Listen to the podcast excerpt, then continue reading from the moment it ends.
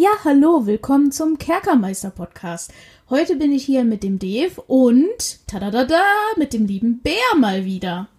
Wir werden heute über Orks sprechen und ich bin total gespannt, wo uns das Ganze hinführen wird. Hallo Dave, hallo Bär. Hallo. Hallo. Botoshi. Ich, ich, ich darf heute mal so ein Kerkerbube sein. Ein Kerkerbube, ja. der, der Björn hat sich beschwert bei Twitter. Björn hat gesagt, äh, also Björn ist ein Freund von uns. Björn hat gesagt, äh, er will, dass wir Toshi und die Würfelbuben heißen. Ja, Das war auch, der, das war auch die Initialzündung. dafür. ja aber es muss ja Kerker im, irgendwo im Ja, Titel ihr sein. wolltet den Kerker. Ihr Wir, wolltet- wir wollen den nicht. Das ist, das ist ein Naturgesetz, der gehört da rein. To Toshis Kerker voller Buben. Okay, schon, schon müssen wir wieder die ab 18 Marke Klingt- dran machen. ja, so, Toshi hat ja direkt krass eingeleitet, so, weil äh, eigentlich, eigentlich machen Marcel und ich ja immer so ewig langes Dum- Drumrum-Palaver, ja, aber Toshi will direkt aufs Thema kommen. Aber da muss ich mal ganz kurz vorgreifen, weil ich hatte bei Twitter ähm, hatte jemand sich zu, hatte jemand was zu unserer letzten Folge gesagt. Ich mache mir das mal eben schnell auf. Äh, und da würde ich gerne noch mal ganz kurz drauf eingehen. Nämlich, äh, in der letzten Folge haben wir ja gesprochen, äh, tagesaktuell, über ähm, One D&D. Und jemand hat so theoretisiert, ja, wie wäre das denn, wenn man äh, so ein Attributsystem macht, bei dem man Völkern so Maximalattribute gibt. So, also, also, bis der, der Gorilla kann halt, keine Ahnung, das Gorilla-Volk, das Marcel sich letztes Mal ausgedacht hat, das könnte halt bis zu Stärke 18 haben oder so. Ja, und irgendwie nicht darüber und die Menschen könnten dann halt nur bis zu Stärke 15 haben oder irgendwie sowas. Ähm, und ich finde es aber irgendwie sinniger, wenn man schon über sowas philosophiert, dann würden doch Minimalattribute viel mehr Sinn machen. Ne, so, also, dass, dass so ein Gorilla nicht unter Stärke 14 haben kann, weil er einfach ein Gorilla ist. Ja? Ähm, das wollte ich einfach nur noch mal kurz aufgegriffen haben, weil ich ihm auch geschrieben habe, dass ich das aufgreife. Ja, was sagt ihr denn dazu? Zu Gorillas oder zu Minimalwerten? Ach, einfach, einfach ergebnisoffen. Du kannst jetzt auch was zu Dönern sagen. Ähm, Minimaldönern? Ja, ja, grund, grund, grundlegend, grundlegend bin ich da gar nicht mehr so hart dran gebunden. Ich kann diesen Gedankengang verstehen, weil den hatte man früher einfach, da war das halt einfach so. Da ist man davon ausgegangen, dass, dass ein Ork immer plus zwei Stärke hat, weil die einfach massiger ge gebaut sind als Menschen und halt immer, immer stärker. Ne? Und selbst wenn du halt einen schwachen Ork machst, würde der halt Stärke immer plus zwei bekommen. Da kommen wir aber wieder zu dem Punkt, dass halt ähm, ne, wenn dein Ork mit Stärke 8 startet, hat er damit trotzdem nur Stärke 10. genau Ja, das. Ja. Das wird ein bisschen schwierig. Und ich glaube einfach, das ist auch, das ist auch heutzutage gar nicht mehr so, so kriegsentscheidend oder State of the Art. Wenn du dir einen stämmigen Ork spielen willst, dann spielst du einen stämmigen Ork, egal wie viel Stärke der hat. Und ähm, ich bin, ich bin auch das, ich bin auch dabei. Du spielst ja in so einer D&D-Runde meistens ja einen Abenteurer, also halt immer so ein Ausnahmecharakter. Genau. Und, und der kann ja dann auch einfach eben schlank sein oder, oder was weiß ich. Das, da ist es ja gar nicht wichtig, irgendein Volksklischee zu erfüllen. So ist es. Ja, so sehen wir das auch. Haha. Außer Marcel. So, hier Marcel, jetzt bist du heute nicht da und kannst nicht widersprechen. Hahaha. Aber, aber ich kann auch sagen, weil wir von Gorilla-Volk geredet haben, es gibt in den neuen Dragonlands, habe ich heute gelernt, ein Walross-Volk und das ist nicht spielbar. Was? Wieso ist das nicht spielbar? Das weiß ich nicht, aber Kender haben sie wieder reingebracht. Also ich will, ich will ein Wal, wenn es ein Walrossvolk gibt, dann will ich das spielen. Also das ist, hallo, Walrossvolk. Wer will denn nicht mal ein Walrossvolk sein? Vor, vor allem das Artwork dazu ist mega cool. Das habe ich auf Twitter heute gesehen. Okay. Und mir gedacht, ja, boy, das möchte ich auch spielen. Gib mir.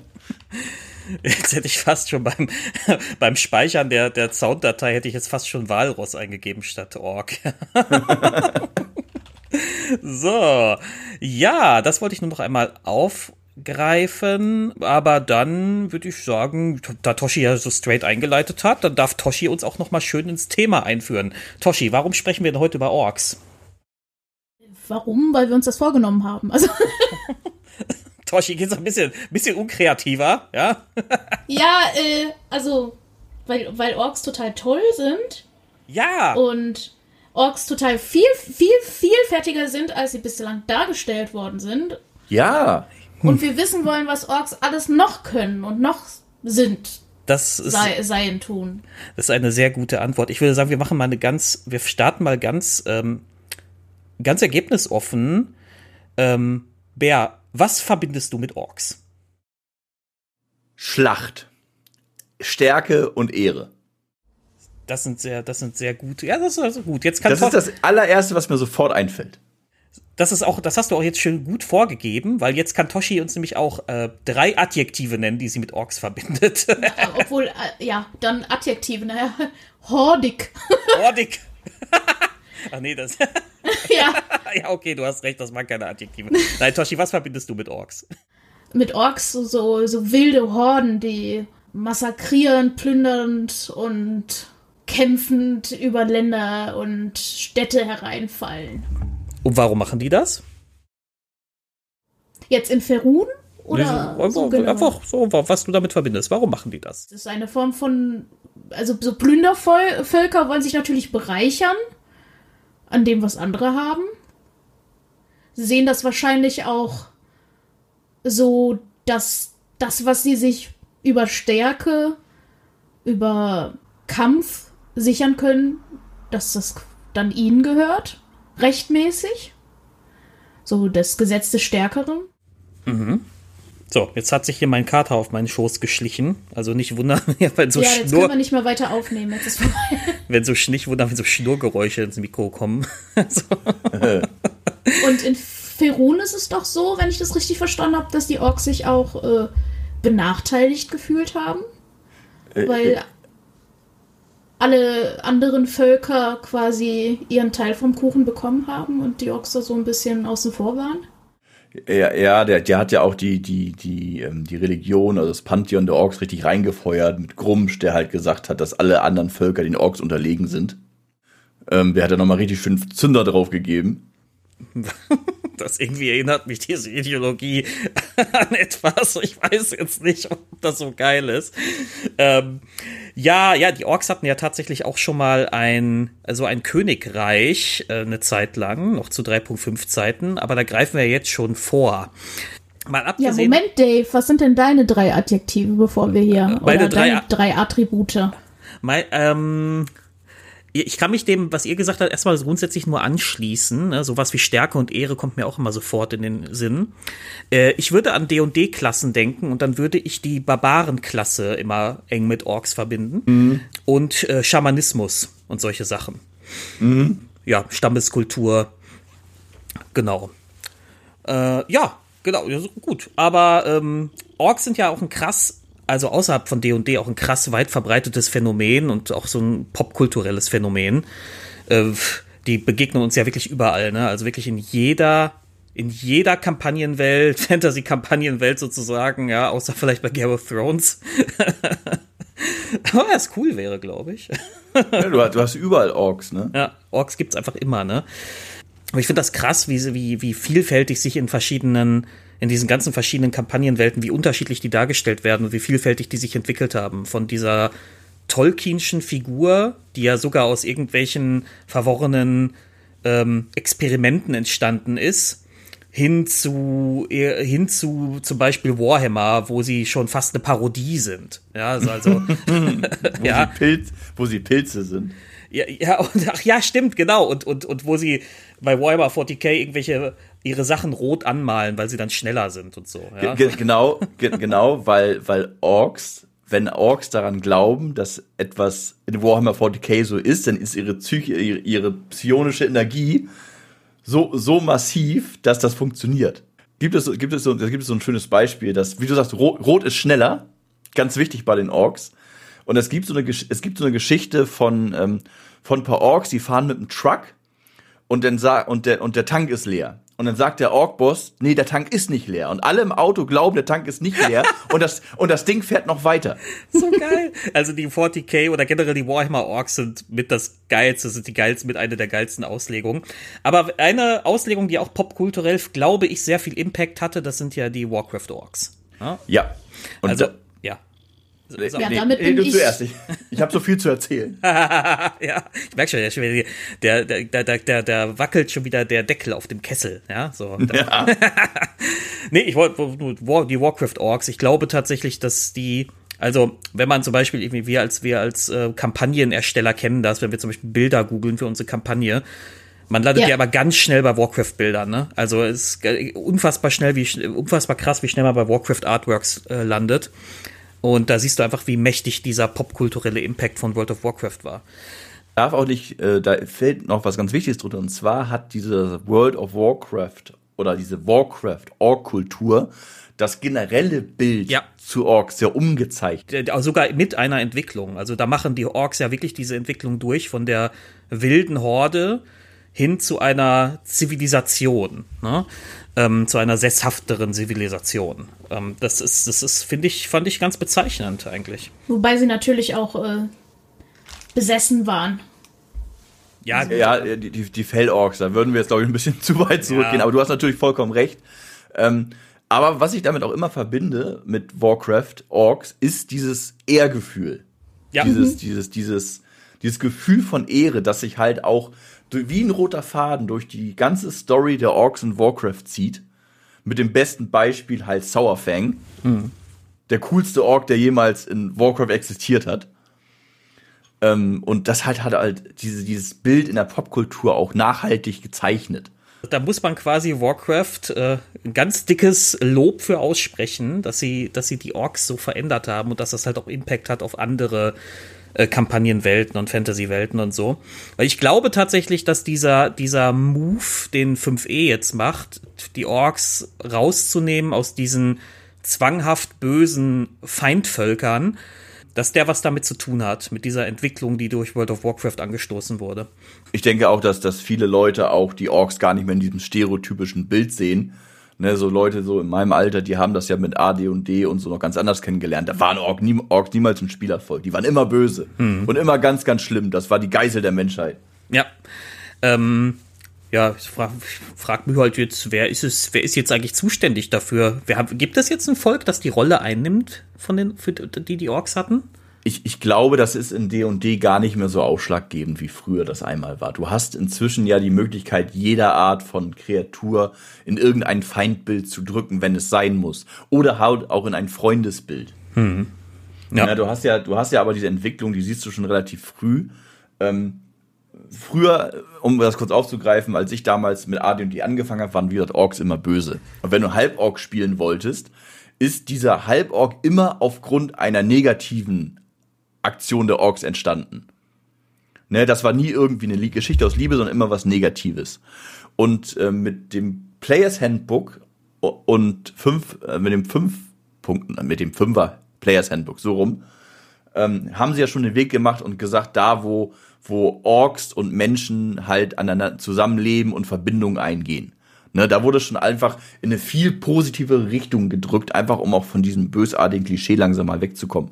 Ja, und das finde ich grundsätzlich auch gut. Aber bevor wir da jetzt noch tiefer reingehen, wie, Toshi und ich, wir haben uns ja ein bisschen über die Ferun-Orks angelesen. Das soll jetzt hier keine super tiefgründige Lore-Folge werden, aber so ein bisschen wollen wir schon darüber sprechen.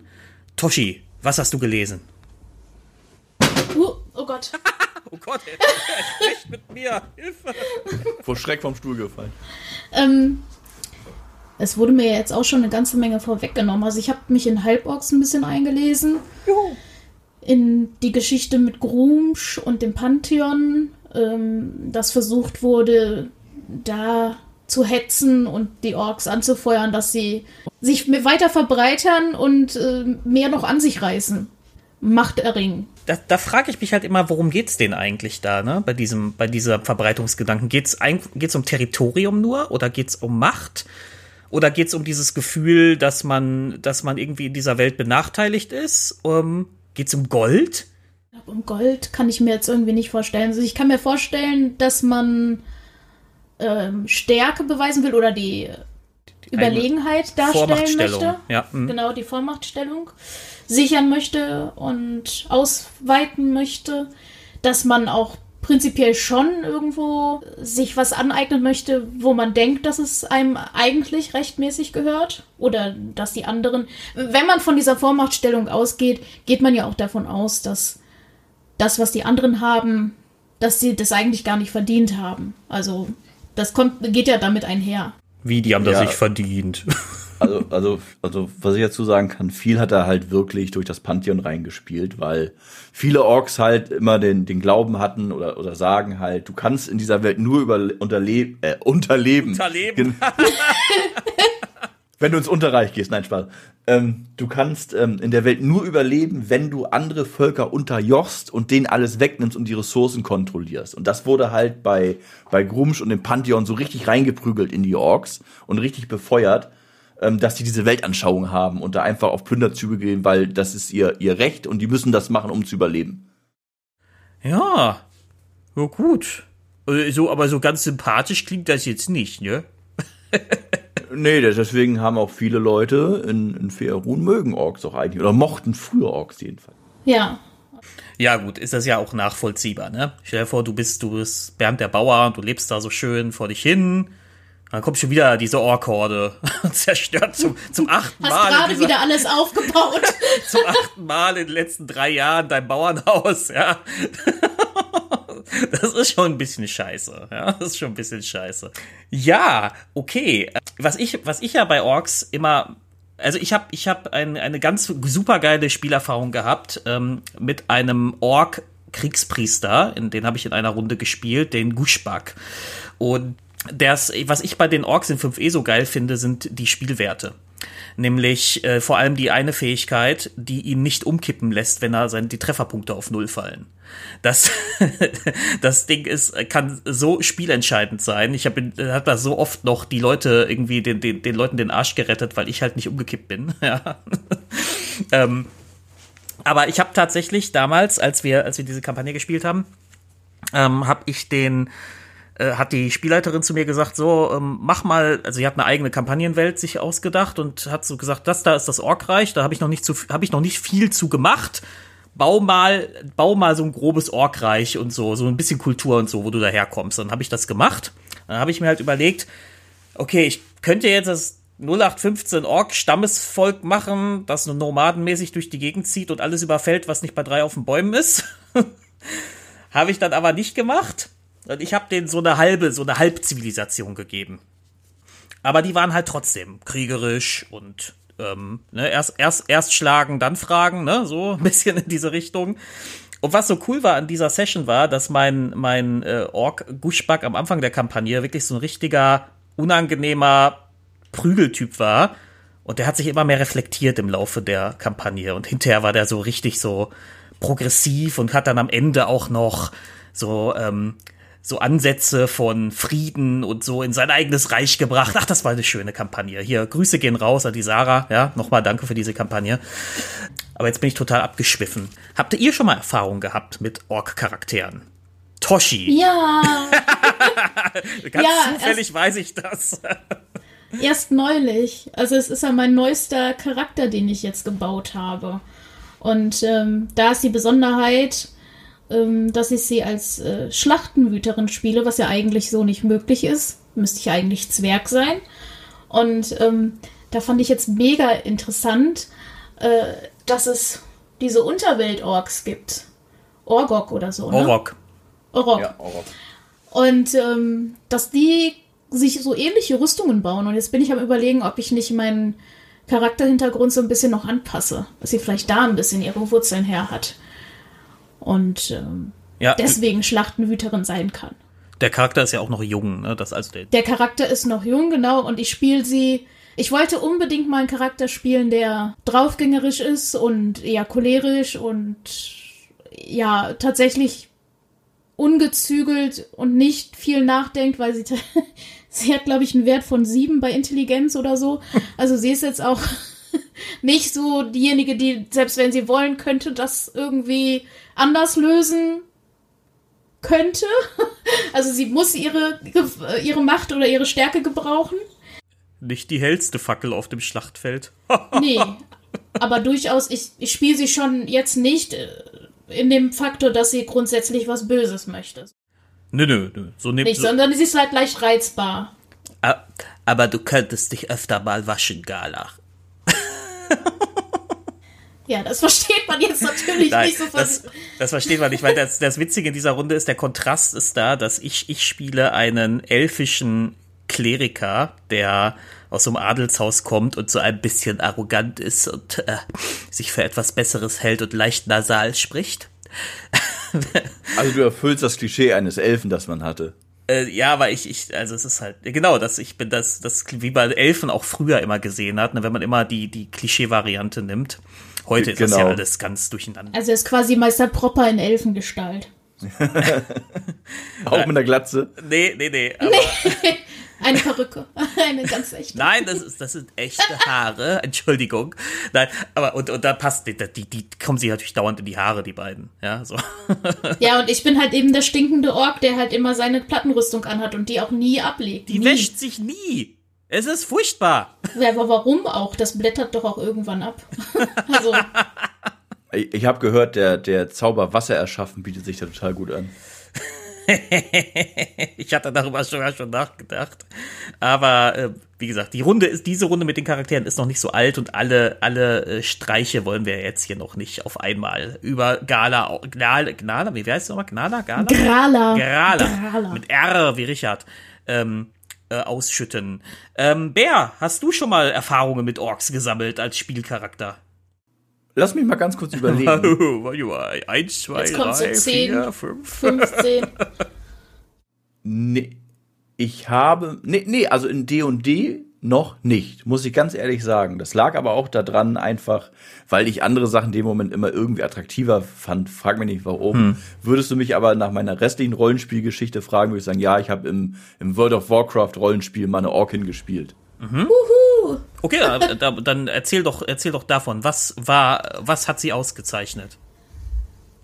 Oh, das war, ähm, das war, ich habe da wirklich jedes Klischee aufgegriffen. Die hieß Mir Miruna hieß die und das war eine Kriegerin und die hat wirklich dieses dieses orkische Ehrgefühl gelebt. Ne, und, und abseits dieses Schlachtfelds war das aber eine, eine, eine ganz liebe und eine ganz, ganz fürsorgliche, so ein bisschen so ein Mami-Charakter. Und, äh, und die hat schon damals echt Spaß gemacht, weil das halt auch eine Möglichkeit war, mit, mit, mit Roll Leuten ins Rollenspiel zu kommen, äh, ohne dass du den gleich auf die Fresse hauen musst. und, und das war schon ganz spaßig. Ansonsten äh, baue ich gerne Orks als NPCs in meinen Runden ein. Irgendein Ork ist immer dabei, sonst, äh, sonst ist langweilig. Ähm, ähm, verdammt, jetzt hatte ich gerade ein Stichwort, ich habe es wieder vergessen. Ah, Toshi, Toshi, erzähl, erzähl mal was, während ich überlege. War Orks dein Stichwort? Genau, ach, Mensch. Ork, Ork, Ork, Ork, Ork, Ork. Nee, ja, egal. Nee, kommt, ja, gut, nee, wird, wird gleich wiederkommen. Ach so, doch, jetzt weiß ich's wieder.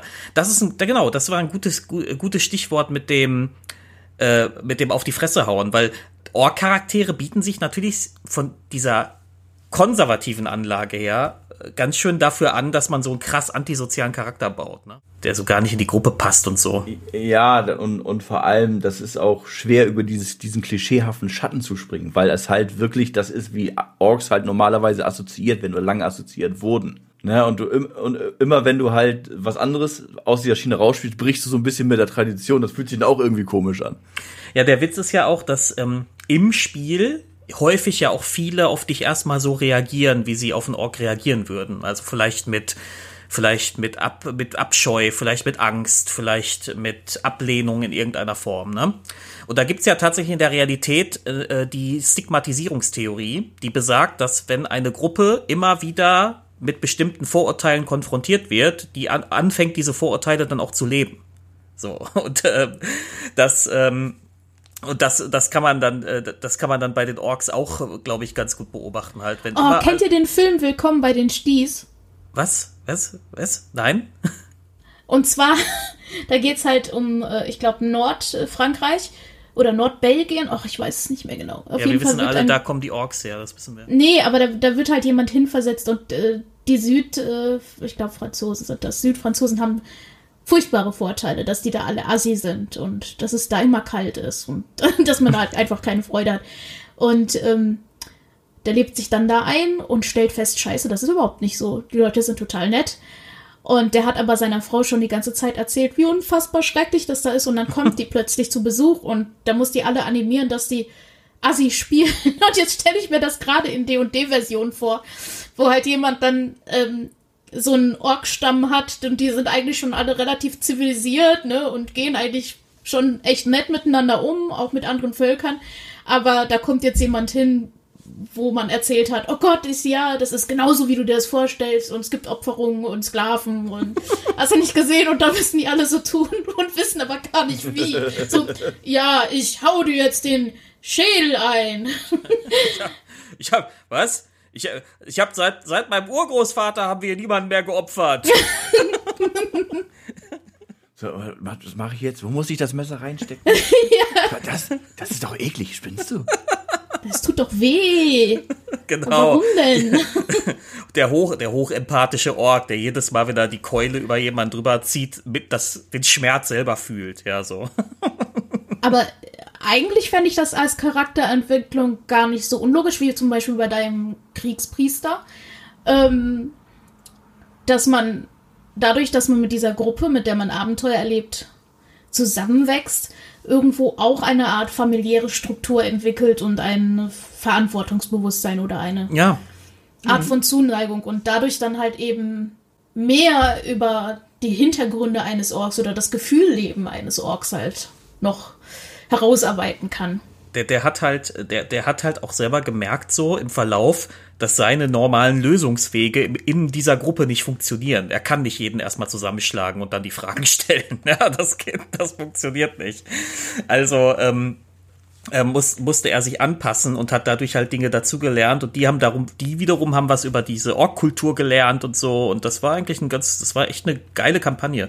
Die erinnere ich mich sehr, sehr gern zurück. Das war wirklich cool.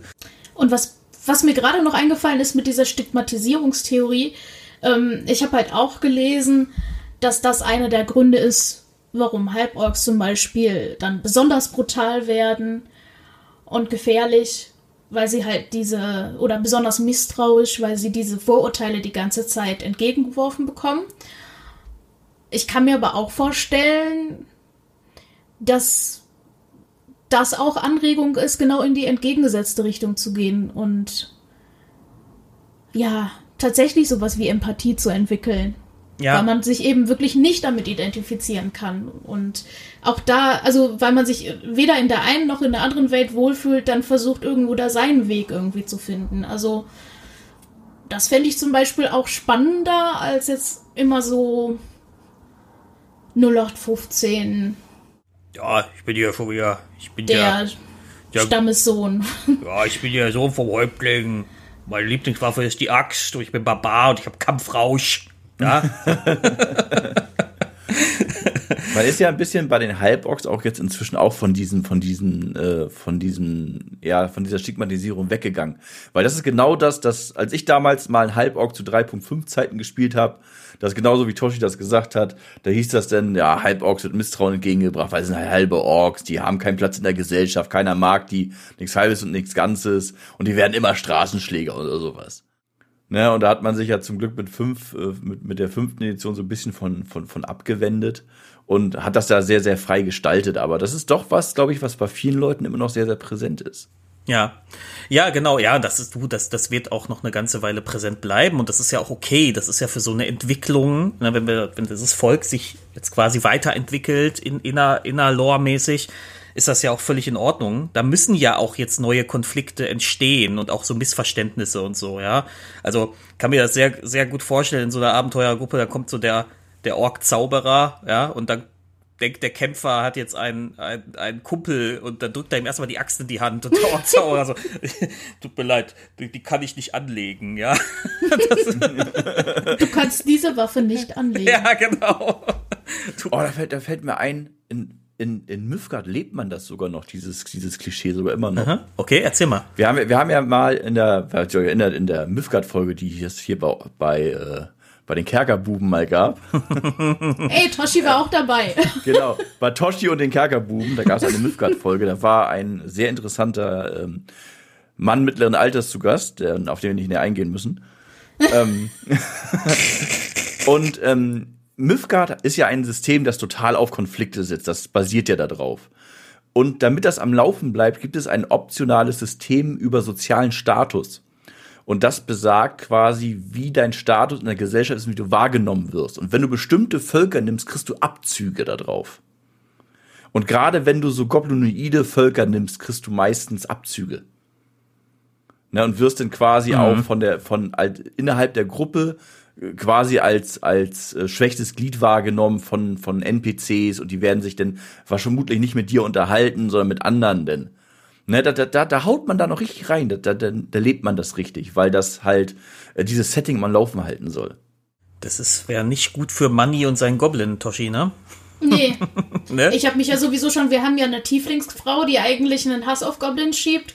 Da wundert mich jetzt auch, dass das noch nicht explodiert ist. Also, Na, er ist ja immer tief vermummt, also die kennen sich ja noch nicht lange, er ist ja immer tief vermummt und äh, alle denken, er ist ein Halbling. Ja, so. Bin ich mal gespannt, was das noch gibt, ja. Ja, und im schlimmsten Fall, wenn die Vermummung auffliegt, dann einfach sagen, ich bin ein verdammt hässliches Kind. ja, das könnte auch hinkommen. Ja, Ja, aber er, er, er, er würde sagen, hässliches Kind sein. Glä wohl glänziges, wo glänziges. der, Du, du nicht neben Kerze. ja, der, der, das ist super, der spielt den halt auch super klischee-mäßig, aber das macht total Spaß. Das, Ja, ich, das, da ist, mir ist auch gar nichts gegen Klischees einzuwenden. Nee, also überhaupt nicht. Die, die Sache ist, glaube ich, immer, dass ähm, gerade wenn man das länger macht, man irgendwo ähm, Variationen ausspielen können möchte. Selber noch mehr irgendwie ausreizen, damit das nicht immer das Gleiche ist. Also so geht's, geht's mir zumindest. Und ich kann mir vorstellen, vielen anderen auch. Ich, ich glaube auch, dass, dass Klischees gerade in, dieser, in diesen Rollenspiel-Settings oft auch schon sehr viel Spaß machen. ja, Ja, Ne? Einfach weil du, ähm, weil diese Klischees oft für Lacher sorgen oder für bestimmte Extremsituationen. Ne? Sie sind nicht immer gut und man kann das auch weit, den Bogen weit überspannen. Aber, aber grundlegend bin ich auch dafür, dass man oft gegen Klischees nicht zwangsweise was an ein, äh, einwenden sollte. Es ist ja sowieso bei Filmen oder Geschichten generell so, dass man sich bestimmter Stereotype bedient, damit man eine Form von Wohlfühlrahmen erschafft, dass man sich zurechtfindet, dass, man, dass eine gewisse Grundglaubwürdigkeit da ist. Und dann setzt man immer Elemente rein, die völlig anders sind, damit die dann was Neues, Spannendes ergeben, aber es darf dann nicht so anders sein, dass es völlig befremdlich Das ist ja auch das, was, was, was Marcel und ich, seit es diesen Podcast gibt, immer auch Anfängern raten. Wenn ihr das erste Mal einen Charakter macht, dann sucht euch irgendeine Vorbildfigur aus Film, Fernsehen oder Roman und baut die einfach so halbwegs nach. Ja. Ihr wollt ein Zwerg sein, ja, dann nehmt euch Gimli als Vorlage und baut euch darauf euren Zwerg. Alles weitere kommt ja im Laufe der Zeit. Wie heißt nochmal der schreckliche Vampir aus Twilight? Ich habe kein Twilight gesehen, ich gucke, ich gucke sowas nicht, Toshi. Edward, ne? Ja, ich wollte gerade sagen Eddie, aber Edward ist richtig. Eddie. ja, und warum? Ja, meine, meine Frau guckt die Filme rauf und runter. Das. Ja. Naja, weil, weil Va- Vampir dann so, ja, ich bin Edward, ich glitzere in der Sonne. Ja, aber das ist ja auch, ist ja auch legitim. Das ist ja auch völlig legitim. Ja, dein Wenn- Elf fände das super, ne? Der glitzert mein, in der Sonne, ich Elf will fänd- das oh, auch. oh, oh, der würde sagen, Amonator hat ihn gesegnet. Ich bin ein Vampir. Amonator hat dich gesegnet, widersprich nicht. Untote Bestie. Und dann ist er, ständig, muss er ständig mit sich selbst ringen. Bringe ich den Vampir jetzt um? Aber er glitzert so schön. Aber Ja, der, ja, und unser Goblin würde sowieso die ganze Zeit da dran kleben. Ja, glänziges. Glänziges. Würde Genau. versuchen, ihn abzubauen. Was, was mir jetzt gerade in den Kopf kam, ähm, weil das ist jetzt ganz spontan, da habe ich jetzt nichts zu vorbereitet, ich weiß es wirklich nicht. Äh, sind Orks und Goblins eigentlich verwandt? Nein. Nein, ah, sehr gut. Dann, er, dann erklär Da- mal, warum nicht. Da kann ich, da kann ich ganz, da kann ich ganz viel zu erzählen. Und zwar habe ich darüber nämlich auch mal ein Video gemacht. Ähm, Können wir hier verlinken übrigens. ähm, Goblins gehören zu einer anderen Familie. Die gehören zu den Goblinoiden. Da gehören, gehören Orks ähm, in, in sind die dem Hu Sinne Ja. nicht für, äh, nicht zu. Goblins sind verwandt mit, mit Bugbears, mit Hobgoblins und mit noch ein paar anderen. Und die neue Lore für die fünfte Edition sagt, dass Goblins, genau wie Hobgoblins, eigentlich aus dem Feywild kommen. Ah, Und die wurden da halt von Maglubiet, das ist ja der, der Gott der, der Goblinoide, die wurden da quasi äh, entführt aus dem Feywild und dann halt in die Knechtschaft gezwungen und zu den Völkern herangereift, die die jetzt sind. Deswegen haben die auch in Monster of the Multiverse so viele, ähm, so viele Fey-Vorteile, die Feen normalerweise haben. Und das hat man scheinbar daher gemacht, einfach um diese, diese Rassen so ein bisschen greifbarer und sympathischer zu machen. Weil das ist ja genau dieselbe Geschichte wie mit Orks, dass Orks ja immer so sehr bösartig behaftet waren und bei Goblins und Hobgoblins ist dasselbe. Mhm. Ähm, und da du denen halt jetzt so eine etwas tragische Story gegeben hast, machst du die so ein bisschen, ja, ein bisschen greifbarer für Spieler damit du dich ein bisschen mehr, ein bisschen mehr damit verbunden fühlst, um von diesen bösen Klischees loszukommen. Dazu muss man halt auch sagen, dass Goblins und gerade Hobgoblins ein super cooles Spielervolk sind. Ähm, Manuel wird das bestätigen. ja. ähm, weiß ich gar nicht, warum, warum eigentlich? Wegen der Spielwerte oder? Nee, weil Hobgoblins einfach aus, ähm, auch aus so einer Militärkultur kommen. Ähnlich wie aus, aus so einer Kriegerkultur. Allerdings ähm, sehr hoch diszipliniert. Also die haben schon richtig dieses Soldatensein perfektioniert. Und da kannst du dich ganz viel in viele verschiedene Richtungen spielen. Und wie sich ein Charakter innerhalb der Gruppe entwickeln kann oder so. Und das ist mega interessant. Und ich finde auch einfach, die sehen cool aus. Ja, das finde ich, ich, ich meine, das auch mal irgendwo gelesen zu haben, aber es ist gut, dass du das nochmal sagst. Das finde ich, finde ich total spannend, weil wenn ich zum Beispiel an meine Begegnungen mit Hobgoblins in verschiedenen Videospielen denke, dann ist das einfach nur wieder mal irgendein 0815-Gegner, den du wegkloppst, ne? So.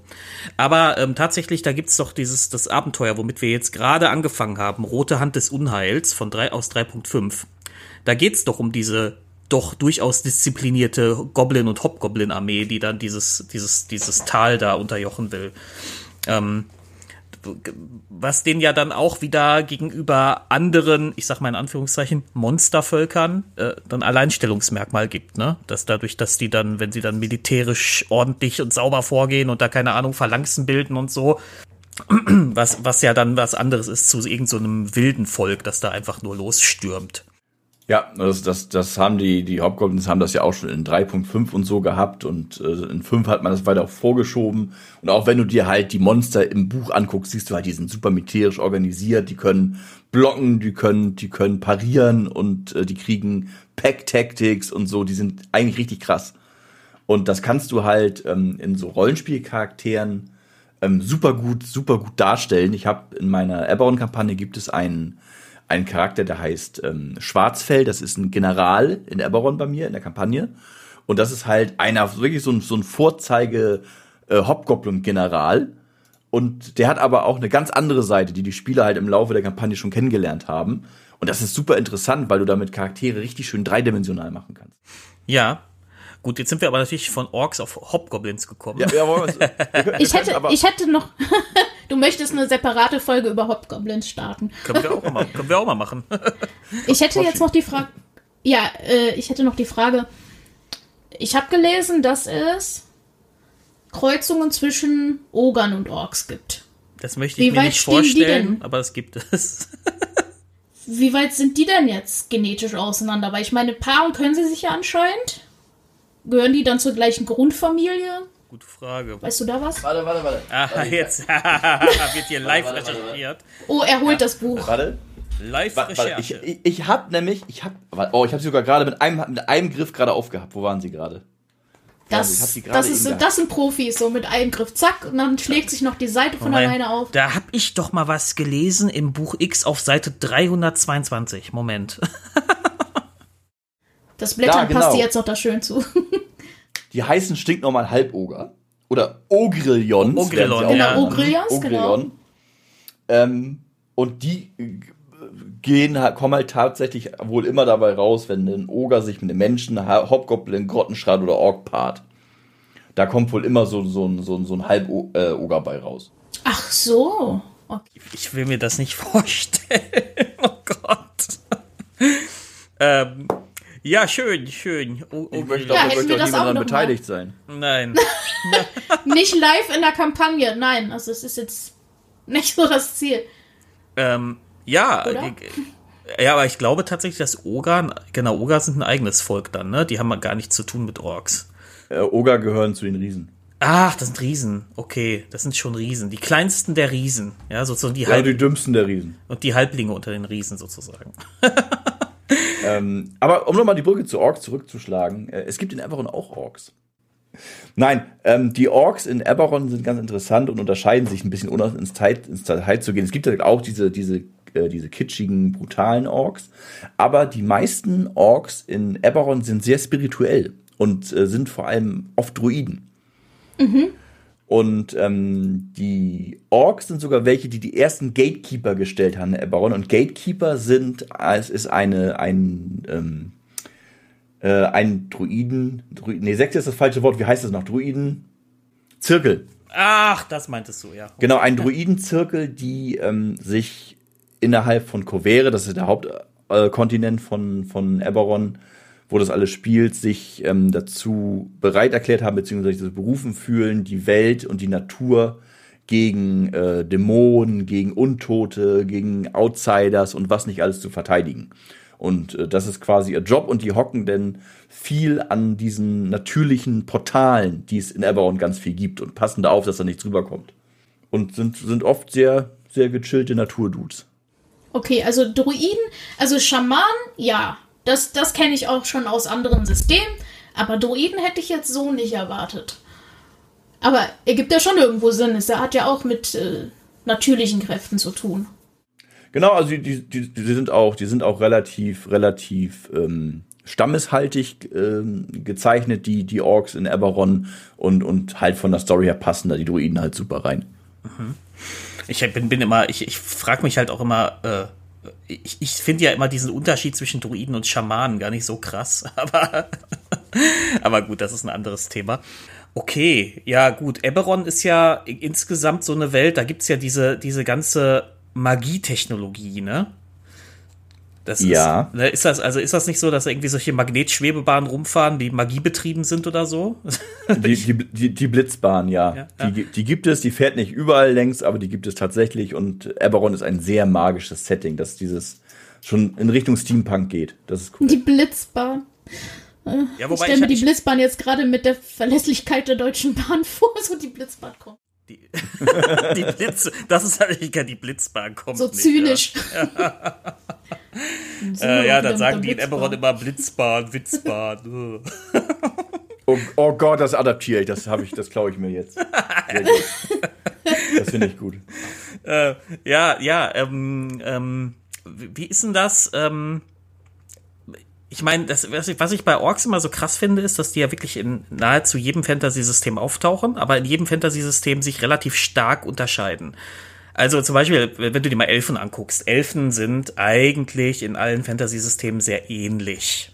Ne? Mhm. Immer so ein bisschen, so ein bisschen, also so altes Volk, die waren schon immer mit als Erste da und immer so ein bisschen arrogant und sie haben äh, und, und immer mal ein bisschen mit so einer Magiebegabung und so versehen. Ähm, aber bei Orks finde ich ganz spannend, dass die, zum, dass die immer so relativ signifikante Unterschiede haben. Ne? Wenn man zum Beispiel sich mal die, die Orks aus dem schwarzen Auge anschaut, die, die Schwarzpelze, ja, die haben sogar schwarzes Fell, die sind gar, die haben gar keine grüne Haut wie sonst, ja. Oder eben die doch stark überzeichneten, ähm, zumindest optisch stark überzeichneten Warcraft-Orks, die ja dann, wie wir ja gerade schon festgestellt haben, so eine kulturelle Entwicklung hingelegt haben. Ja, oder eben die krasse Parodie aus Warhammer, ja, wo es einfach nur wo, ja, wo, laufende Memes sind. Ja, ja, genau, laufende Memes trifft es sehr gut, ja. Ähm, äh, Himmel, Herrgott, heute will mein Asthma mich aber echt nerven. Ähm, äh, das ist, ähm, ich, ich frage mich halt, wo, woher kommt das eigentlich, dass die so heftig unterschiedlich sind? Habt ihr da Theorien? Ich, ich glaube, das hat immer damit zu tun, was die, was der Autor für die vorgesehen hat, was der von denen will. Ne, weil wenn du, ähm, nehmen wir doch zum Beispiel mal die, diese, diese, diese Walk, diese, diese, die, nehmen wir die Warhammer Orks, weil die so ein schönes Beispiel sind. Da hast du halt, ähm, da hast du ja wirklich diese, diese, diese, diese, diese, diese Rotte an Moschern, diese, die einfach unzähligen Orks, die irgendwie aus, aus Junk irgendwelches Zeug zusammenbauen und dann rumballern. Ne, einfach so als, als grüne Flut die über, über die Welt schwappen könnte, wenn sie sich mal vereinigen würden. Was sie aber nicht schaffen, weil sie ja total chaotisch sind. Na, ich, ich glaube, dass, also meine Theorie ist immer, dass, dass wenn so ein Autor so ein Org-Volk erschafft, dann überlegt er sich ganz genau, welchen Zweck die erfüllen sollen. Ne, weil du natürlich mit so einer, mit so einer total chaotischen Rotte Orks kannst du viel besser irgendeine Plage im Universum darstellen, als mit so, so ein paar ehrenhaften Warcraft-Orks. Also ich hätte da noch die Theorie, dass ähm, die Orks das Bestialische oder das Böse noch am, am dem noch am nächsten sind und man sich deswegen mehr austoben kann und das mehr bei Menschen gut, da gibt's auch Bösewichte und Intriganten, aber ich glaube, dieser animalische Aspekt Mhm. äh, oder monströse Aspekt ist bei Orks noch viel mehr gegeben als bei jedem der anderen Völker. Ja, man kann das jedes Mal dann neu gewichten, ne? Bis, ähm, bis hin zu diesen, also, ne, bei, ich glaube, beim, beim schwarzen Auge bist du noch am ehesten beim, so beim edlen Wilden, ja. Ähm, bei D und D machen sie ja gerade die Wandlung durch, ja. Ähm, bei, bei, äh, bei Warhammer sind sie einfach nur wilde Irre, ja, so. Ja, das trifft es gut. Ähm, bei, bei, bei, bei Warcraft ist es halt dieses, dieses eigentlich ja in der Vergangenheit sogar missbrauchte Volk, das dann, äh, dass sich, das, das, das sich dann quasi emanzipiert von dieser, von dieser Missbrauchserfahrung. Ähm, aber immer natürlich mit trotzdem bei all den Unterschieden immer mit ähnlichen Aspekten. Ne? Also Orks sind immer stärker als Menschen, meistens größer als Menschen. Ähm, Orks haben immer irgendwas zu tun mit Stammeskultur. Also sogar bei Warcraft, wo sie diesen Weg gemacht haben hin zu so einer Zivilisation, hat das Ganze immer noch so stammeskulturelle Auswüchse. Die sind ja auch nicht umsonst noch am engsten mit den Tauren befreundet da. Ne? Die ja Aber sind sie denn in, äh, in der Tolkien-Welt wirklich so überlegen? Nee, in der Tol bei, bei, Tol bei. Tolkien tatsächlich nicht, nee. Bei Tolkien Ja, sind es nur die Uruks und das ist nämlich, das ist Genau. nämlich der, der Witz, dass ähm, bei Tolkien erst die durch die gekreuzten Orks, Genau. also die mit Menschen gekreuzten, erst die schaffen, haben diese Überlegenheit. Und die normalen Orks sind ja so, so ein bisschen klein und schmächtig und ähm, können, im, können bei Licht nicht raus und so und sind eigentlich nur in der Horde stark und ähm, ähm, das, äh, das, das hat sich tatsächlich entwickelt. Ich glaube tatsächlich, dass das moderne Bild der Orks sich viel stärker an diesen Uruks orientiert, als an den klassischen Tolkien-Orks. Ich habe das auch am Anfang, muss ich ganz ehrlich, ich bin, Tolkien war, beziehungsweise die Herr der Ringe-Verfilmung damals war tatsächlich für mich das erste Mal, dass ich mit Fantasy in Berührung gekommen bin. Und als ich das das erste Mal gesehen habe, habe ich gar nicht gecheckt, wer jetzt davon Ork ist und was die anderen sind. Läuft für mich so? waren die großen Starken irgendwie, habe ich gedacht, okay. Und die Kleinen habe ich gedacht, das wären halt einfach schwächlichere. So, ne? Also das hat sich erst mit der Zeit gegeben, dass ich gemerkt habe, ach, das sind unterschiedliche und dann wurde mir erklärt, ja, das waren, waren einst mal Elfen, die aber gefoltert worden sind und verändert worden sind und so weiter und so fort. Als, als, Ja, als Toshi also- dann die Extended Edition gesehen hat und dann die Szene sieht, Na, wie, wie, vorher Saruman, die, wie Saruman die Urukai da aus diesem Schlamm raus, rausgräbt da. Obwohl, so das hat man eklig. im Kino auch gesehen, glaube ich. Hat man? Ich Diese weiß es Szene gar nicht war, mehr. ich glaube, die Szene war auch da drin. Ich glaube, seit es die Extended, Extended Edition gibt, habe ich nur die Extended Editions immer geschaut. Ich weiß nicht mehr, wie die Ja, Original-Kinofassung ich, ist. immer um Weihnachten rum, was sehr, sehr aktuell jetzt gerade, schaue ich dann mal die Free-TV-Sachen, wenn ich da zufällig mal dr- drauf komme. Jetzt gut, mittlerweile nicht mehr. Aber dann denke ich jedes Mal, oh nee, ich reg mich jedes Mal auf und gucke dann am Ende doch die Extended, wie das dann doch fehlt. mit, mit Werbung schlappe vier Stunden, geht doch. Und vor allem alle halbe Stunde Werbung oder sowas Ja. inzwischen ist. Ja, noch nicht mal mehr, äh, noch viel kürzer mittlerweile. Früher war es ja mal alle 20 Minuten, jetzt ist es, glaube ich, noch viel kürzer. Das finde ich so, so schrecklich. Ja, ja, gut, aber da, da, da sind wir natürlich von, von Orks zu, zu Orks in der realen Welt gekommen, nämlich zu Werbetreibenden. okay, okay, okay, der war schwach. Nicht schlecht, diese Brücke, mein Lieber. D- Sie ist nicht stabil, aber sehr lang. Ach Mensch, Katze, ey. Boah, ich hab die Katze sitzt auf dem Schoß. Ähm, ja, Leute, ähm, äh, Toshi, Toshi, jetzt äh, hast du noch was gelesen zu Orks? Irgendwas, wo du sagst, das muss jetzt raus. Ich habe eher noch eine Frage so. Ja, dann, dann ja, Ein Blick in die, in die Zukunft. Wo, wo geht's denn jetzt so, wo könnte es denn mit den Orks, Orks hingehen, wenn sie mehr in die Riege der anderen Völker eingegliedert werden? Also werden sie dann tatsächlich gleichwertig? Sind sie jetzt nicht gleichwertig? Also das ist eher so die Frage, die ich mir stelle.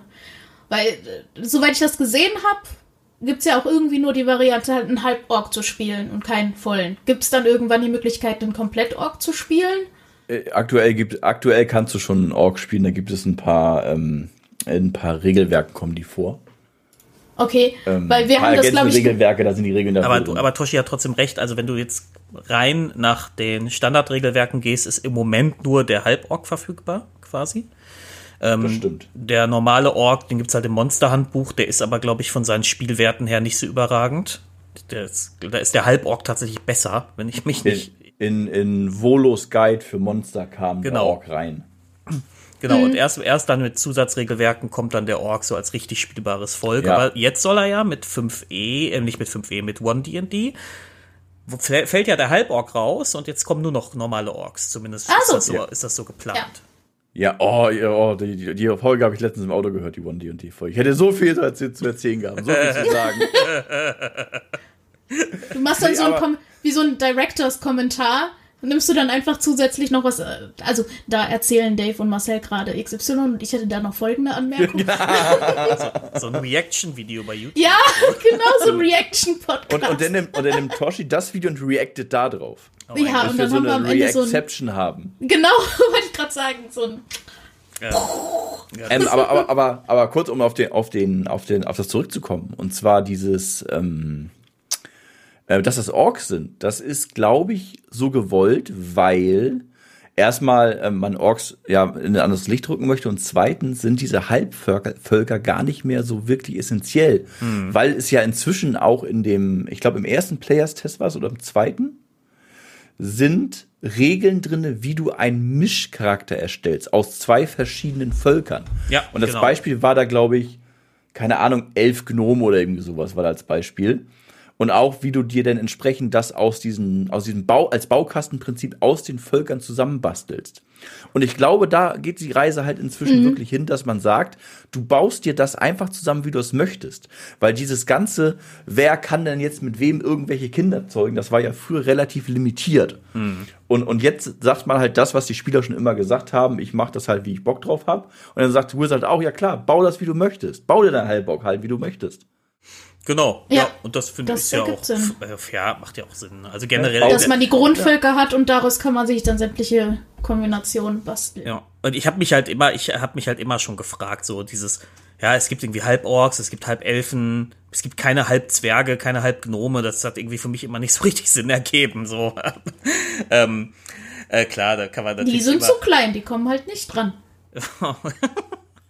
Nein, aber ähm, jetzt mal so lore-technisch, wie wird sich das denn entwickeln mit den Orks? Werden die ihr eigenes wunderbares Ork-Königreich bekommen mit goldenen Kuppelstädten? Das wär's halt, dann macht sich auf einmal noch eine andere Ebene auf und die Orks wussten das vorher gar nicht, aber da ist eigentlich ihr Orkreich und da gibt's noch andere Or- Orkvölker, von denen man bislang gar nichts wusste, die dann noch einströmen. Ja, wie Marcel doch mal in einer Folge sagte, der Meteork landet und dann.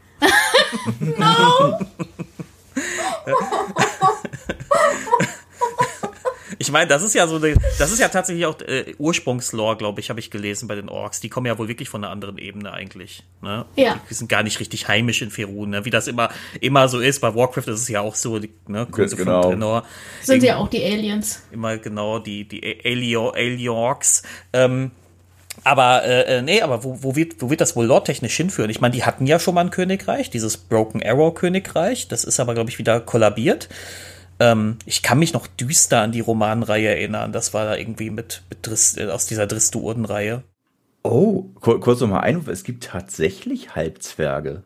Oh, halt, oh, jetzt hat er Ja, gerade es, nachgeschlagen, es, okay. es, äh, ja, weil ich war fest der Meinung, dass ich das schon mal gelesen hatte und das war, hat sogar gestimmt. Und zwar gibt es sogar ein paar namentlich genannte Halbzwerge im Laufe der äh, Geschichte von Ferun. okay. Die, die, Ne. der, der, jetzt musst du auch einen Namen droppen. Ähm, zum Beispiel, warte mal, haben wir hier zum Beispiel irgendwas, mit dem man vielleicht irgendwas anfangen könnte. Ähm, Bright Moon X, Okay. der gehörte zu Ikazar und Lord Knight Commander of the X Brothers. Und äh, 1370, damals 1370. Wir erinnern uns alle. 1370 DR. Das war das. Wir erinnern uns alle. Das war das Jahr als. Genau, genau das. Äh, ja, okay, also gut, da gibt's offenbar doch Halbzwerge, aber sie gab's ja nie als, was ich halt meinte, ist, es gab's halt nie so als Spielerfolge. Ja. Nee, das nee da hast du, hast du vollkommen recht, aber ich wollte das bloß einwerfen, weil es mir gerade auf. Also es, es hat mal ein Uppsala gegeben.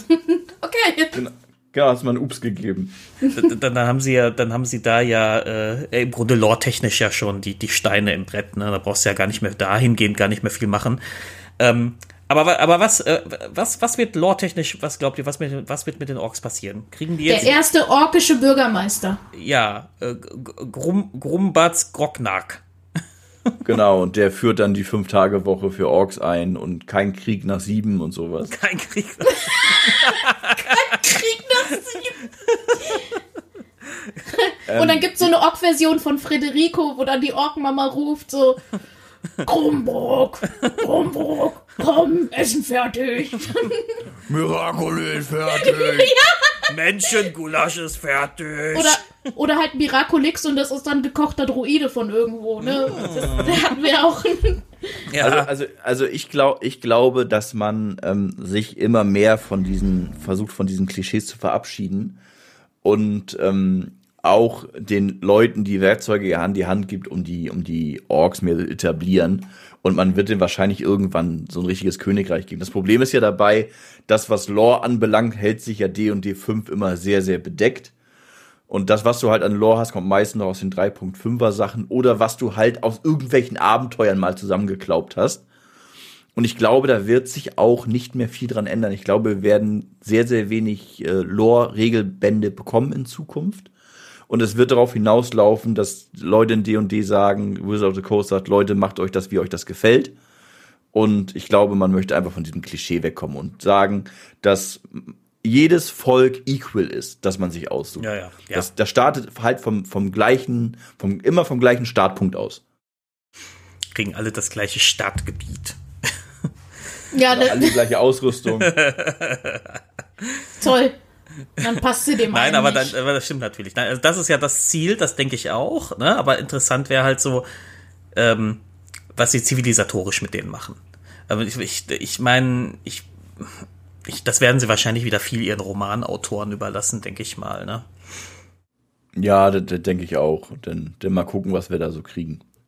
Ja, für beiden cool. Ich meine, ich hoffe ja so ein bisschen, ich finde es ja gut, wenn sie so ein bisschen weggehen vom Klischee, aber ich fände es furchtbar, wenn sie komplett weggehen vom Klischee. Ja, so, also, wenn sie. Ja, das ist das, was ich eben sagte. Es muss so ein, das, was man liebt, warum man sich überhaupt einen Ork macht, ne?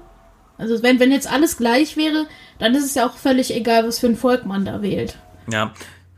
Also, wenn sie ein Ork-Königreich machen, finde ich das schon gut, wenn das so ein bisschen auf der alten Ork-Tradition noch aufbaut, das vielleicht sogar mit, mit Blut und Schweiß erobert worden ist oder so. Ja? Und jetzt sind alle faul. Und jetzt, jetzt haben sie genug gekämpft, jetzt ist erstmal wieder Pause, ja, so. Die, die, die Ork-Gewerkschaft hat die Kampfpause jetzt gefordert. Und ähm, ähm, ja, also da- das ist halt, also das fände ich halt jetzt auch so furchtbar, wenn da so ein Fingerschnippen kommt und so, jetzt ist alles anders. Ja, hier habt ihr euer Nee, Ork-Königreich, da sind jetzt die, da lebt jetzt der heilige Ork-Paladin-Orden, ja, so. Ja, und dann gibt's die alten Orks, die sagen, früher, da haben wir noch richtig gekämpft, ihr Jungen wisst gar nicht mehr, wie das ist. Jetzt sitzt ihr die ganze Zeit auf eurer faulen Haut und Ja, und ihr müsst euch hier mit so lächerlichen Plattenpanzern schützen. Ich hab Klinge noch mit meinen Brustmuskeln abgewehrt. Genau, das warum spielt mal eurer Zwergen Station 5? ihr spielt die ganze Zeit Mine. Genau. Und dann siehst du im Hintergrund so ein Ork, wie er so ein paar Zwerge in die Mine peitscht. Früher haben wir das in echt gemacht und nicht nur gespielt. Ich, ich, ich, ich, glaube, ich glaube, man wird nie vollkommen davon weggehen, weil das ja auch was ist, was, dieses, was ja das Volk auszeichnet. Und ich kann mir vorstellen, es Alter so kommen- Ludwig. Meine Katze. ja. Ja, Ich, glaube, weiter. Ich glaube, ich war bloß irritiert vom Mountain. Alles gut. Ich glaube, es wird in die Richtung gehen, wie es bei vielen jetzt so ist. Da steht denn, du es steht als Volk, steht Org und da steht ein Flavortext, in dem steht, ähm, ähm, in der Wildnis entsprungen und schieß mich tot. Irgendwie so ein cooler Flavortext, der halt dir die Ursprünge der Orks erklärt, aber sagt quasi, mach was du willst. Also ich kann mir nicht vorstellen, dass man sagt, man, man bricht jetzt mit den Wurzeln vollkommen, weil das würde ja dieses Spielervolk ja wieder obsolet machen. Hm, ja, ja, eben. Ja, das wird ja Also genau wir das- einigen uns auf was dazwischen. Genau. Wir, wir, unter, wir, wir, ähm, wir einigen uns auf Grumbach, der ähm, Büroarbeiter, der abends, nachdem er von seinem harten Job nach Hause kommt, mit seinem, mit seinem äh, Aktenkoffer noch äh, Leute verprügelt. Nee, der- nee, am Wochenende ist Fight Club. Fight Club, genau. wo, sich, wo sich die Kampf, kampflustigen Orks dann noch prügeln können. Genau, erzähl aber deiner Frau nicht vom Fight Club. Ja, ja, ja. Dann, aber da ist dann auch wieder Kampfrauschverbot in dem Fight Club, weil das wäre sonst unfair. Ach, ja. Aber wo ihr das gerade von Wurzeln und Orks gesprochen habt, irgendwie der Folgentitel kam mir in den Sinn, es ist ein Ork entsprungen. So passend zu Weihnachten. Oh. Und das Ja. finde ich schön. Hat der, hat der Grinch eigentlich Orkwurzel? Er ist grün, ne? Ja, er ist aber grün. ziemlich viel. Aber könnte auch Goblin sein. So ein. Nee. Nee, ne? Nee. Es gibt, es gibt ja Elf on a Shelf. Gibt's da irgendwie was Ork on a. Und eine Borg? Das macht, macht, macht total Sinn. Der Weihnachtsborg. Also da sind wir jetzt bei Star Trek, Leute. ja, ich weiß. Ähm, ja, ich merke aber, wir kommen jetzt schon in diesen Blödel-Modus. Ähm, Ork on the Walk. Ork on the Walk. Ja. Ork Yeah. on the walk to the war. So. Ähm, hab, habt ihr, habt, habt, habt ihr noch was, wo ihr sagt, das müsst ihr unbedingt loswerden? Zum Thema Orks. Ja, natürlich zum Thema Orks. Ja, ja, das, das war mir für mich, um. Das, das, Orks sind total toll. Ich mag Orks richtig gerne. Ich, ich will, Orks sind äh, mein Lieblingsvolk. Ich, äh, das ist, das ist einfach das beste Volk. Ich spiele auch gerade ein, ich spiele ja gerade Pathfinder Wrath of the Righteous. Ich kann das nicht aussprechen. Ähm, als Sorte der Rechtschaffenen würde es übersetzt heißen. Und ähm, da spiele ich auch einen Ork-Paladin, aber Ork-Paladin. Ein Ork-Paladin. Mit einem Zweihänder, der alle verkloppt Ein Ork-Paladin. ein Orkadin. Ja. Ähm, nee, Orks sind toll. Ich, ich mag, mag die total. Das ist irgendwie, man kann sich da so schön ausleben. Man kann da so schön sich Dinge ausleben, die man in echt nicht kann, so, ja. Ich kann halt in echt nicht einfach äh, erst schlagen und dann fragen, ja. Im Spiel geht das. Mit dem Ork Ja, ich auch das. nicht. Ich wasche mich auch im echten Leben. Aber du könntest das ja theoretisch so, wenn, wenn du weißt, ihr spielt die Runde, könntest du ja für eine Woche das einstellen, um mehr in die Charakter reinzufinden. Genau. So ein bisschen, so ein bisschen Method Acting? halt. Ja, Ja, so ein bisschen Method Acting. Yeah. Ich habe mich jetzt mal in meinen Charakter eingefunden, deswegen habe ich diese Geruchs-App hier angeschlossen. Ge- Genau. Oh, Mensch, das ist ja total realistisch. Wie hast du denn das gemacht? Ich habe mich im Kompost gewälzt.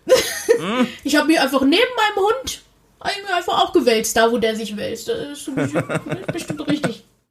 Das ist mein Walk. Sehr, sehr. Ja, nee, ich habe auch nichts. Eine schöne, orkige. Wein Weihnachts. Folge. Wei nee, jetzt ist gar nicht mehr Weihnachten, wenn, wenn ihr das hört. Sondern wenn ihr das hört, ist es der erste erste 2023. Ja, krass, wie die Zeit vergeht. Das Jahr ging echt schnell rum. Ja, das Jahr, das Jahr ging ganz absurd schnell rum. Ich habe das ist also, ich meine, das sagt man jedes Jahr, aber dieses Jahr ist es wirklich noch heftiger, finde ich so. Ich, sa ich saß heute zu meiner Frau gegenüber am Essen und sagte auch, das Jahr ist total schnell rumgegangen, ne? Und wie du sagst, das sage ich jedes Jahr. Und was sagt sie dann? Ja, stimmt. das Ja. sagt sie auch jedes Jahr. Das, das hat aber jetzt, das, dieser Dialog hat so ein bisschen Loriot-Qualität, ne? Ja, ich wollte gerade sagen, same, same procedure. Ähm, ja, liebe Leute, was denkt ihr denn zu Orks? Schreibt es uns in die Kommentare. Und ansonsten ähm, möchte ich noch mal ganz kurz verweisen auf, dass ihr Toshis Shop bitte leer kauft. Möpske Snoot, ja. Ähm, schaut beim Bär auf, äh, wo bist du überall? YouTube, TikTok, wo bist du noch? Äh, bei, bei, bei YouTube, Twitch. Genau, bei TikTok, bei Twitch gibt's regelmäßig meine, meine Live-Runden zu sehen. Also live, wie das echte Menschen dabei sind und wir im, im Discord sitzen. Also ich filme nicht bei mir zu Hause, keine Sorge. Das will eh keiner sehen. Ähm, nee, nee, da bin ich auf den Sachen, glaube ich. Und sonst glaube ich, Verlinken wir nirgendwo noch. ganz mehr. ja, verlinken ja. wir auf jeden Fall. Ich- Und Ich mache inzwischen so viel Kram, ich weiß das selber nicht mehr alles ganz genau. Mein Tag ist so voll mit Arbeit und D und D inzwischen, aber ich lieb's. Und wenn ihr, und bei mir, wisst ihr, es ist alles etwas diverser, ne? Ihr könnt gerne mal ich, ich, bei Critical Infinity vorbeischauen auf Twitch und beim Critical Infinity Podcast in eurem Podcatcher. Ihr könnt bei ähm, Filterbla beim Filterblasen Podcast vorbeischauen und ähm, ja, ansonsten erscheine ich immer mal wieder in letzter Zeit in, äh, im Fernsehen und so. Ja. Erscheint ein bisschen Unser- Fernsehen? Ja, ja, der Dave ist voll Fame hier. Das, aber das lässt er nicht so raushängen. das muss ich nö. Schön, dass du bodenständig geblieben bist und uns denkst. Ich wollte nur kurz sagen, äh, mich kann man auch als Eventsängerin buchen. Wollte ich nochmal anfügen. Und wenn ihr vielleicht eine D&D-Hochzeit haben wollt oder sowas und eine Sängerin braucht oder so, da wäre ich ja bestimmt auch mit an Bord. Und, und, Also, und du, du, du, du singst also so, so richtig und, und, und ja, ja. To- Toshi singt So dann, äh, richtig. singt dann für euch bei der Hochzeit alle orkischen Volkslieder, die sie kennt. so. Was sind, das sind überraschenderweise ziemlich viele vermutlich. so, ich, ich glaube, da muss ich mich mit Toshi auch mal irgendwie im nächsten Jahr unterhalten. Ja, sehr gerne. Mit diesen Worten könnt äh, Toshi und die Kerkerpuren mit einem Bär heute. Genau, Toshi und der Kerkerbär oder so. Ähm, ja, Das da- klingt aber nach einem Abenteuer, wo Ja. ich nicht lebend rauskomme. Gott, wieso ist er? Muss ja, kann ja auch ein Sama-Bär sein. Äh, Winterschlaf halten? Ja, genau. Ihr, ihr wisst, dass Bären sich für den Winterschlaf einen Korken anfressen, ne? Ein Korken? Ja, damit die nicht aufs Klo müssen. Das ist, Nein, haben das die wusste so- ich nicht. Da haben die so einen Pfropfen im Popo. ich bin mir nicht Ja. sicher, ob ich neidisch sein soll. Aber, aber mit, dem, mit dem Wissen, mit dem Wissen wollte ich euch gehen lassen. Und, äh, und, und äh, ne, liebe Leute, schreibt in die Kommentare, welche orkischen Volkslieder ihr kennt. Ja! Oh ja, oder erfindet welche, die ich singen könnte. Wäre auch gut. Es gibt, es gibt bei YouTube übrigens, das verlinke ich euch auch, es ist super. Es gibt eine Ork-Cover-Version von Wonderful World. Ach ja, genau. Wonderful War. Oh, da fällen mir so tolle Lieder ein. Es ist, es ist ein Ork aus dem Torso entsprungen. Oh. Guck, das ist ja fast so ähnlich. Ja, wunderbar. Gut. Ja, hat mich sehr gefreut. Danke, dass du hier vorbeigeschneit bist. Ja. Macht immer wieder Das ist ein Spaß. Wortspiel, weil wir Winter haben. Ja, das ist voll lustig, ne? Hat einen Moment gebraucht, aber ne, das ist in der alten Stube oben angekommen. Ja. Apropos Weihnachten, wir wünschen euch frohe Weihnachten. Äh, Ach nee, gar nicht wahr, wir sind ja schon im neuen Jahr in dem Podcast. Haha, ich Wir, wir wünschen Dave wünscht frohe keine frohe Weihnachten. wir, Ja. wir wünschen frohe Weihnachten und einen guten Rutsch gehabt zu haben. ja, sehr gut. Oh ja, sehr Futur gut. 2, Ja. sehr gut. Sehr, sehr gut. Und ähm, ja, dann ansonsten ähm, vielen Dank euch allen für die Aufmerksamkeit und bleibt alle gesund. Wir hören uns. Tschüss. Tschüss.